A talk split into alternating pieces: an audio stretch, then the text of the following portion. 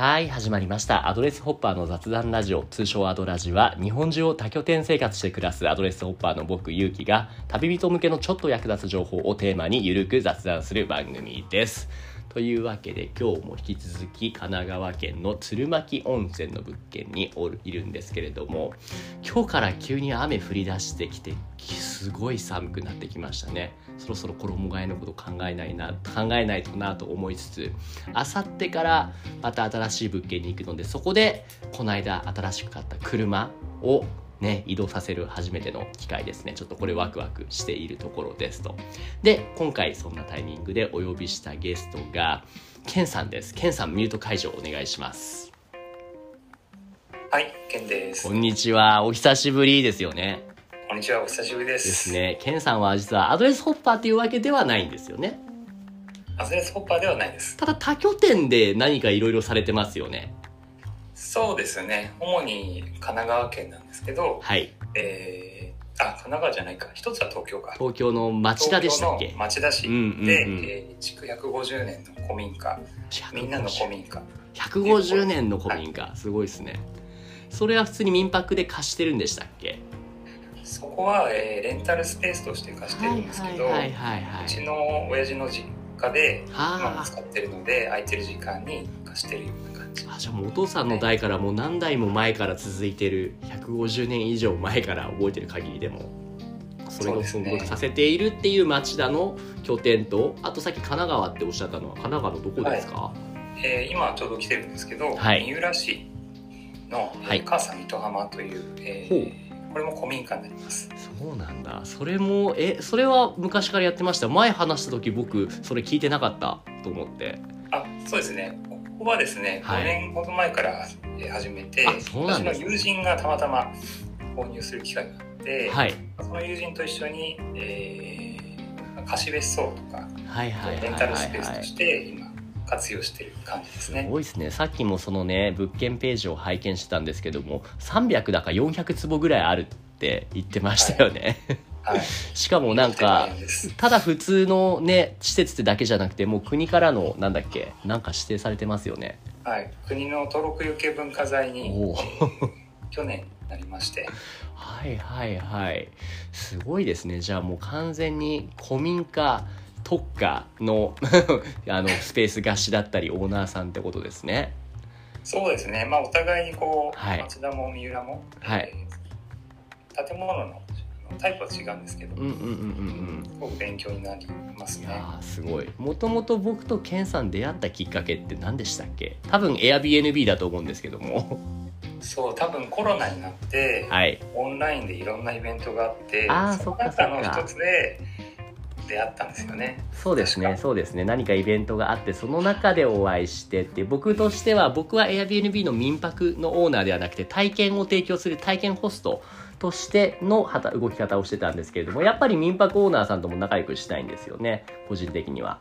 でいろいろその交流を深めようっていううちにケンさんに会って前にその町田のねわらぶき屋根のかやぶき屋根の古民家行った時お邪魔させてもらったりしてねそうでもね。あれももう結構経つでしょ？1年以上経つんじゃないですか？もう余裕で。1年以上経ちますね。ねえ。あの日は確かまだ去年の春ぐらいだったんじゃないかな。あもうそんなに前か。すごいな、はい。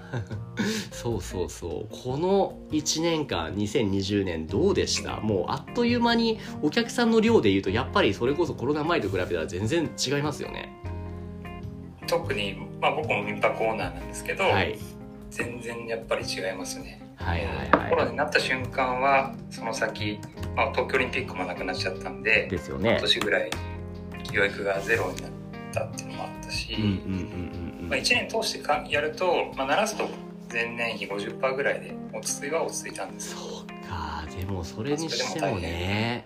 って考えた際にやっぱそれはもうほぼほぼ国外需要がなくなったから国内の人たちに向けてその貸すのがメインになってるってことですよね結局そうなったっていうのとあとは帰国で隔離する人向けで、を結構積極的に受けたっていうのもあったかな。なるほどなるほど。そういう需要もあったわけですね。じゃあ今今で言うともうまだでもやっぱ海外の人が来ないですよね。うんとね今週来るんですよねえ？マレーシアから帰国で、うんうんうん。でも隔離期間もだいぶ短くなってるんで、はいはいはいはいはい。そんなでもないんですけど、うんうんうんあとは海外に行きたいんだけど行けなくてうんしばらく東京で仕事をしたいっていうんでうんうん。うん長期で民泊使うような人はいましたね。なるほどそういうことなんですね。でもただそれでも隔離する普通に隔離するよりはそういう古民家みたいなね面白いところに住んでた方がそりゃ楽しいですよね。そうですねはい、うんうんうん。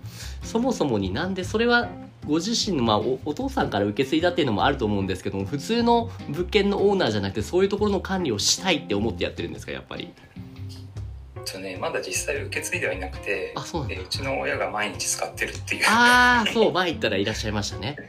でも一人で使ってるだけじゃお金もかかるし、はい。もうかやぶきだって今ね。え引き換えするすると人もいないしね。だって前なんか聞きましたよね。あのあの屋根を変えるだけでどれぐらいお金にしたらかかるとかって言ってましたっけ？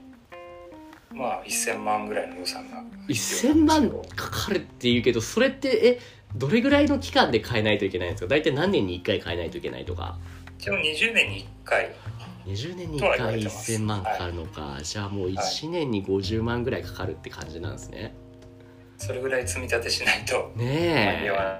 えはい。最後にいつ変えました？最後に書いたのは1999年。えそろそろじゃないですか？じゃあもう。そうなんですよ。え予定してるんですか？それで、まあ、5年前、まあ、15年目ぐらいにその話が出てはい。もう結局家で自分たちが使ってるだけじゃ無理だと、ねうん、お金作らないとダメでしょみたいなになっにそうそうてそうそう。で、まあ、それでダメだったらもう取り壊そうみたいな話にしてたんですけど、はい。まあ、たまたまネットにいろいろ出して、はい。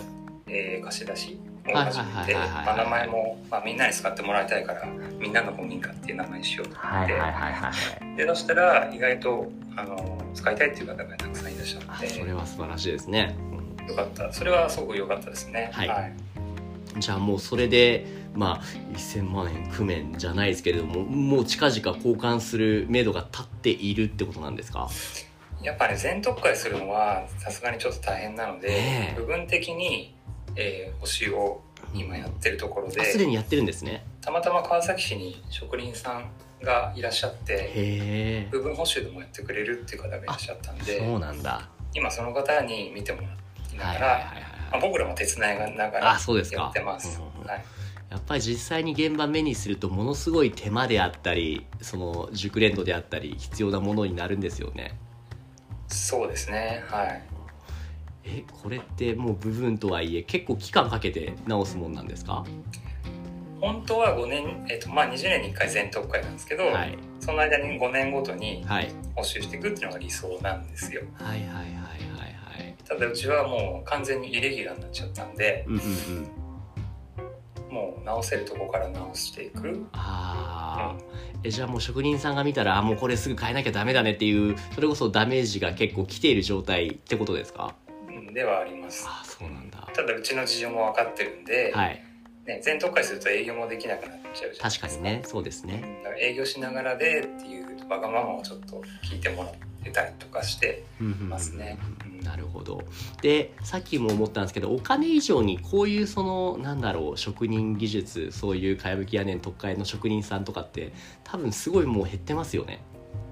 そうですね。昔は、まあ、その最後にやった1999年の頃は70代80代のおじいちゃんたちの世代が近くにいたんですけどなるほどなるほど。それが最後、そっかそっか。うん、今でも幸い川崎お願いできている職人さんはもう少し下の世代ってことになるんですね。えーそうですね。まだ50代の、あそうなんですね。うん。でもとはいえそこから下の世代ってその50代の方にせよやっぱり困ってらっしゃるんじゃないですかね。なんとなくですけれどもそうですね。全国に目を向ければいらっしゃるんですけど、はいはいはいはいはい。あの町田とかの近辺にはいらっしゃらないですね、まあなかなかいないですよね。そう。うん。ちょうどねこういう話をしていたらまあ結構最近若い子ってなんだろうな。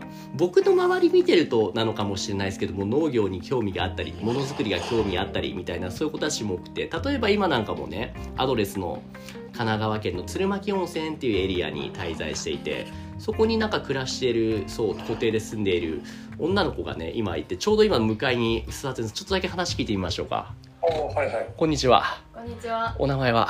えー、松木遥と言います。はるかちゃん。はるかちゃん今大学何年生だっけ？今大学4年になりますね。大学4年生の女の子だけども今どうどういう大学で何を勉強してるの？今農業大学で木材工学にうんうん。の勉強をさせてもらってるんですけどあのそれとは別に趣味でちょっとかご編みをやっております。見せて見せて。今ちょうど編んでたりもしてね。今そう聞いてる人には見せられなくてちょっと恐縮なんですけども。今画面越しにねそれケンさんには見えてこれ何で編んでるんだっけ？これはあの手芸屋さんで売ってるエコクラフトっていう紙バンドで作ってるんですけれど。まあ見た目はだいたいあの竹細工のカゴと同じような見た目になって、それよりだいぶ軽く作ることができます。こういうことを趣味とはいえその手作業でやるっていう女の子が若い子がいるっていうのが個人的には驚きだったんですよね。ですね。うん。いやーすごい。でこのはいどうぞ。竹細工は使ったワークショップとかは何年か前にうちでえ？みんなのコミックでやったことあります。マジですか？じゃあそこで講師として来てもらえばいいんじゃない？講師はでも今ちょっと遠くなんだよな。山梨の山奥の方に引っ越しちゃったから。あじゃあもうそれこそ必要じゃないですか。そうですよ、はい、そうなんだ。それにね将来なんか大学卒業したら行きたいとこも決まってるんだよね。将何を？来あの工務店に入ることが決まっておりまして。工務店だって。お？工務店で何するあのの実際に墨付けからできる大工になりたいと思っています。お？かいぶきいかがですか？ねとても興味があります。えちょっとだから今度遊びに行きたいって言ってたんですよ。ぜひ。民泊という話を聞いたので。ねえ。三浦にも今度行く予定があるんだよね。今度3はい。うん。あの10月末に三浦の方のアドレス拠点ですけど行こうと思ってます。なんかお手伝い人手が足りなかったらちょっと。言ってくれたら。バイク乗ってるからこの子バイクでいつでもどこでも飛んでいける感じなので。えはー、楽しみですね。ちょっとはお会いしたいですね。いねえ実際うねん。だって明日あれ今度近々玉平がどっか行くって言ったよね。えっ、と玉平に行くのはキャンセルになりまして今度は今度行くのがいろいろ飛んで10月末の三浦です、なるほどなるほど。え基本えっ、とケンさんは三浦にいるんですか？それとも町田？三浦はですね月に45回来る感じですかね。あ結構来る。なんかなんとかタイミング合わせてあ会えたりすると面白そうですね。あ全然タイミング合わせられるんで。ああじゃあちょっと後でおつなぎしますね、りがとうございます。そうこういう若い子たくさんいたらいいなと思うんですけどいいます？そちらの方にもいろいろ手伝ってくれそうなそういう何かねものづくりしたいとかなんか農業工業森林業みたいなね。そうですね。若い方とのつながりっていうと、はい。えーちょっと僕の前だと年齢が上の方になっちゃってるんですけど、はいはいはい。最近白川村あ白川郷白川郷ありりますね。はいはいはいの、はい。えー方たちとちょっと交流していてまあかいぶきの関係なんですけど、はい。はい、ちょっとその方たちに結構若い学生さんとかいらっしゃったりしてうんうんうん今度オンラインイベントをやる予定なんではいはい紹はいはい。あいいですね。そういう意味ではその目を、まあ、探せばちゃんとそういう子たちはいるってことですねいるいる存在するんだなってね最近ね。分かってきて、そうですねそうですね、うん、はい少しでもそういう人たちに対してこういうなんかね輝ける場がね作れればいいですね。いくらでもお手伝いしてみたいな感じでね。そうですね、まあ僕なんかはもう物件を持ってそれを貸すっていうのが基本的な、はい。ね、事業なんですけど、うんそこにこう文化のまあの色がついてくると、うんうん。まあ、それに興味がある若い方ってすごくいらっしゃるんだなって感じてるんですすよ。よね、であとは下世話な話そういうことをすると補助金とかも下りやすいんじゃないですか？あ当然それもあるし、うん。その地域の人の見る目が変わってくるっていうのもああそっかそっか。そうやって。例えば今三浦で、ね、僕ら町田の人だしよそ者なんですよね、はいはいあの5はい。年前に入ってきてここを活用して何かやろうとした時に一回レンタルスペースで貸した時にあの、うん。コスプレイヤーさんが来たんですよ、あ古民家だからね。コスプレイヤーとか結構あれ映えるんですよね。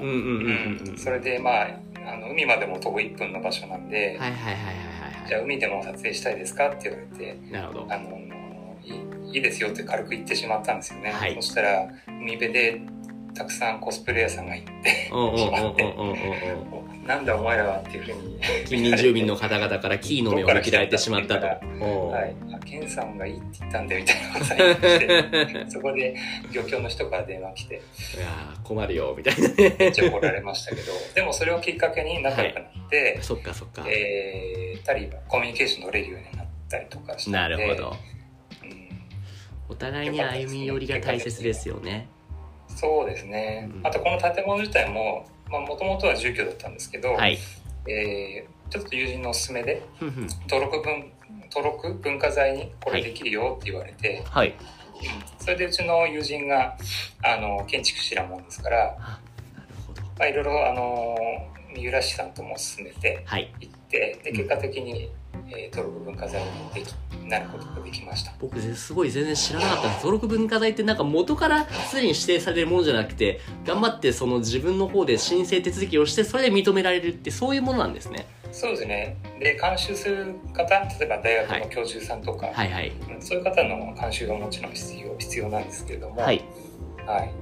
でまあ、うちの場合だと、まあ、自分たちでかなりの部分やってしまったんですけど、まあ、通常だと、えー市とか自治体さんが、なるほど。えー前に立って文化財になるように進めていくっていうのそうなんだ。が、はい、でこ形なんですけどね。これ2年前2019年に指定されたとのことですがこれ実際に指定されることによって何かいろいろな恩恵が受けられるってことなんですか？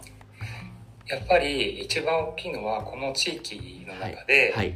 えーこう見る目が変わるというか、まあ箔がつくっていうことなんですかね。そうですね箔がつくどころじゃないどころじゃない。みんな勝手に見に入ってきて。あ勝手にもうその そっかそっか。いろんなじゃあ地方紙とかガイドとかにも載ったりしてここがもうよくあるじゃないですか、あの、うん。市が出すなんとかありますよね、うん。あれの表紙とかに載ったことがあったんはいですけど、はいはいはいはいそのインパクトが本当すごく強かったです。じゃあもう三浦の顔みたいにちょっとなる部分もあるってことですかねもうその覚悟でこれから入ああそう。じゃあもうあんまりコスプレイヤーさんも呼ぶのもいいけど呼びすぎちゃうと違う顔になっちゃいますね。はい呼んでもいいけどちゃんとルール決めてそうですね。うんやりましょうということで。なるほど。えすごいな。そういうのでも、まあ、個人一人ではないとはいえそのそう個人が数人集まった程度の力でもそういった登録そういった動きができるものなんですねそうですね。まあ私の友人がそこはすごく強みがあるのへで。え面白いですね。うん。自分一人じゃったら絶対でいきない。やまあまあ普通に考えたらそうですよね。はい。あとはちゃんとそれに相応するだけの建物場所があったってことですね。そうですね。本当にこれはご縁だったと思います、あれちなみに町田の方のあのかやぶき屋根のそちらの物件も登録されてるんですか？あ登録はされてないです。できるんじゃないですか？だからやろうかっていう話いや本当ですよね。そしたらもっといろいろかやぶき屋根のねお金かかる部分もかなり融通利きそうですよね。そうですね。その辺ははい。ねえあできるかもしれないそれもちょっとじゃあ期待しつつですね。はい。わかりました。はい。すみません。僕の方からいろいろ聞きたいことをどんどん聞かせちゃってもらったんですけど逆にケンさんの方から話したかったことを聞きたいこととかってありますか？僕であったりこういう若い女の子であったり何か聞きたいこととかあれば いやあの、まあ、こんね、このラジオがガードレースさんの多拠点、ね、生活っていうそうなんところがですよテーマだったと思うんですけど、はい。まあ、僕自身はなんだろうな自自分のふるさとというかうんうんうん。好きな土地で、えーこういった事業をやらさせてもらえること自体が幸せだと思あー素晴らしい。っていますはい。で、まあ、その一方で旅行も好きなので旅行もしたいんですけどねえ。やっぱりこういう拠点を自分の拠点いくつも持っちゃうと、はいなんだろう出にくくなっちゃう。あーそっかそっか。やっぱあるじゃないですか。ありますねありますね。同じようにお客さん入れすぎちゃうと、そっかそっか。そうそうそう身動きできなくなっちゃう。えーもうなんだったら1か月ぐらい僕になんかそこ管理管理任せてくれたら どんどん帰ってきてもいいんじゃないですか。柔軟にこう、うん。うまくフレキシブルに、うん。なんだろうアドレスホッパーさんなんかとはい。ね連携できたら取れたねらいいなとは思ってはいあるんですけど、ね。のちょうど昨日あたり収録して今日アップした回であのね、アドレスのヤモリさんの中にえっ、といろいろヤモリさんって基本登録したらその権利として他の物件に数泊泊まれるみたいなそのついてくるんですよ。ただヤモリさん本業他にある上でヤモリやってなかなか忙しくてそれが使えなくて他のとこ行けなかったりするんですよね行きたいのに。うん。で代わりに僕が最近そのアドレスの中で部活として立ち上げているのがヤモリ大好部っていう部活があってそれは何かっていうとヤモリさん忙しいヤモリさんの代わりに俺が例えば1週間その物件に行ってそのヤモリさんのやってることを全部代わりにやるんですよ。その洗濯したり掃除したりみたいな。その間ヤモリさんはじゃあ他の物件ちょっとね行けますよねみたいな。そうそうそこのマッチングをしてあげたり。ね。そうそうそうそう。いうことをしてあげるとねそうそう。なので別にアドレスの枠を出て別にさっきねアドレスのラジオって言ったけど別にこれアドレスのラジオではないんですよね。あくまでアドレスホッパーのになってるんでアドレスさんから協賛受けてるわけではまだないので。だからアドレスの枠を超えてそのケンさんのねそういう物件で何かそう手伝ってくれる人例えば僕でもいいわけですし1ヶ月ぐらいその泊まれるんであればね。ね。その間管理とかだって全然いいですしね。うん。でそういうことをやりたい人って結構たくさんいるはずなんですよそうなんですよね。そうそうそう。繋がってないだけで。そうそうそう。だってね昨日のアドレス昨日の回でも話したんですけどそのヤモリさんその物件を管理するアドレスのうん。物件管理する人あれってえっと、手挙げたら誰でもなれるわけじゃなくてまずウェイティングリストに名前が残るんですよ。で今そのウェイティングリストがこの前聞いた情報に言うと500から600人ぐらい待ってるんですよ。そんなに待ってる？ものすごい量の人がそういうことをしたがってるんですよ。うん。ああヤモリさんだからねその翻ってケンさんのそういった物件の管理してみたい。でいろんな人たちと交流してみたいとかっていうね需要もねたくさんあるはずなんですよね。すごい潜在力ですねいやね。当にそうそうそう。だからねうん募集かけてみるのも良いんじゃないですかね。そういう若い子たちであったり。まあ例えばですけどもじゃあファーストステップとしてこれを聞いてる人は興味を持った人はケンさんのフェイスブックに連絡してねとか貼ってみたらいいんじゃないですかね。どうですかね？それいいっすね。いいっすね。じゃあちょっとその概要欄の方にリンク貼っておくんで、あの、リンク内容としては、この、岬の、えっ、と、今管理している物件の情報リンク、あとはみんなの古民家っていう、これは町田のかやぶき屋根の150年以上の物件ですね。で、これらに全体興味あって、なんかお手伝いしたいことしたいっていうのは、ケンさんの Facebook まで連絡いただければって感じですかね。あぜひぜひって感じはい、です、そうしていきましょう。他に何か加えてこういうこと紹介したい、宣伝したいっていうのは何かありましたか？ケンさんの方で。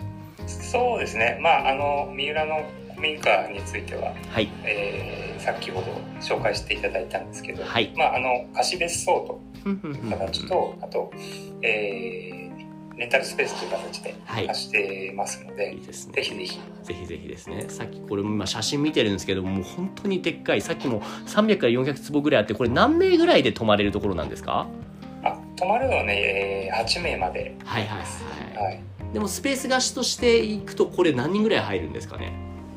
えーし一応20名マックスにしてるんですけどはいはいはい。入れようと思えばもっと入ります。そうなんだ。密を考慮したとしても20人入るってことですね。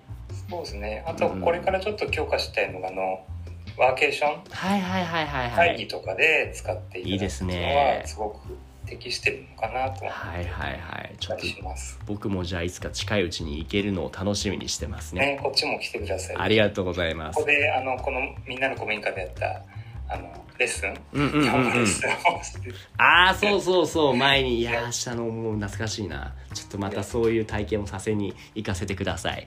はい。はい。というわけ広すぎるかもしれないけど。いや全然全然いいじゃないですか。というわけでね今日のゲストは古民家管理オーナーいろいろ面白いことをしてるケンさんでした。ケンさんどうもありがとうございましたこちらこそありがとうございましたはい。というわけで番組では皆さんからの質問やお悩みを募集しています。概要欄の問い合わせフォームまたは Twitter の DM からご投稿お願いします。Twitter のアカウントはアットマークアドレスラジオアットマーク ADDRESSRADIO です。アドラジでは今日のケンさんのようにコラボしていただける方を募集しています。アドレスホッパーや旅人として活動している方、またこういった活動に興味がある方もお気軽にご連絡ください。じゃあちょっと三浦で会いましょう。あとは、はるかちゃんとこの三浦でちょっと顔打っときな。三浦で。はい。はい。じゃあ、ありがとうございました、ケンさん。はいこちらこそありがとうございました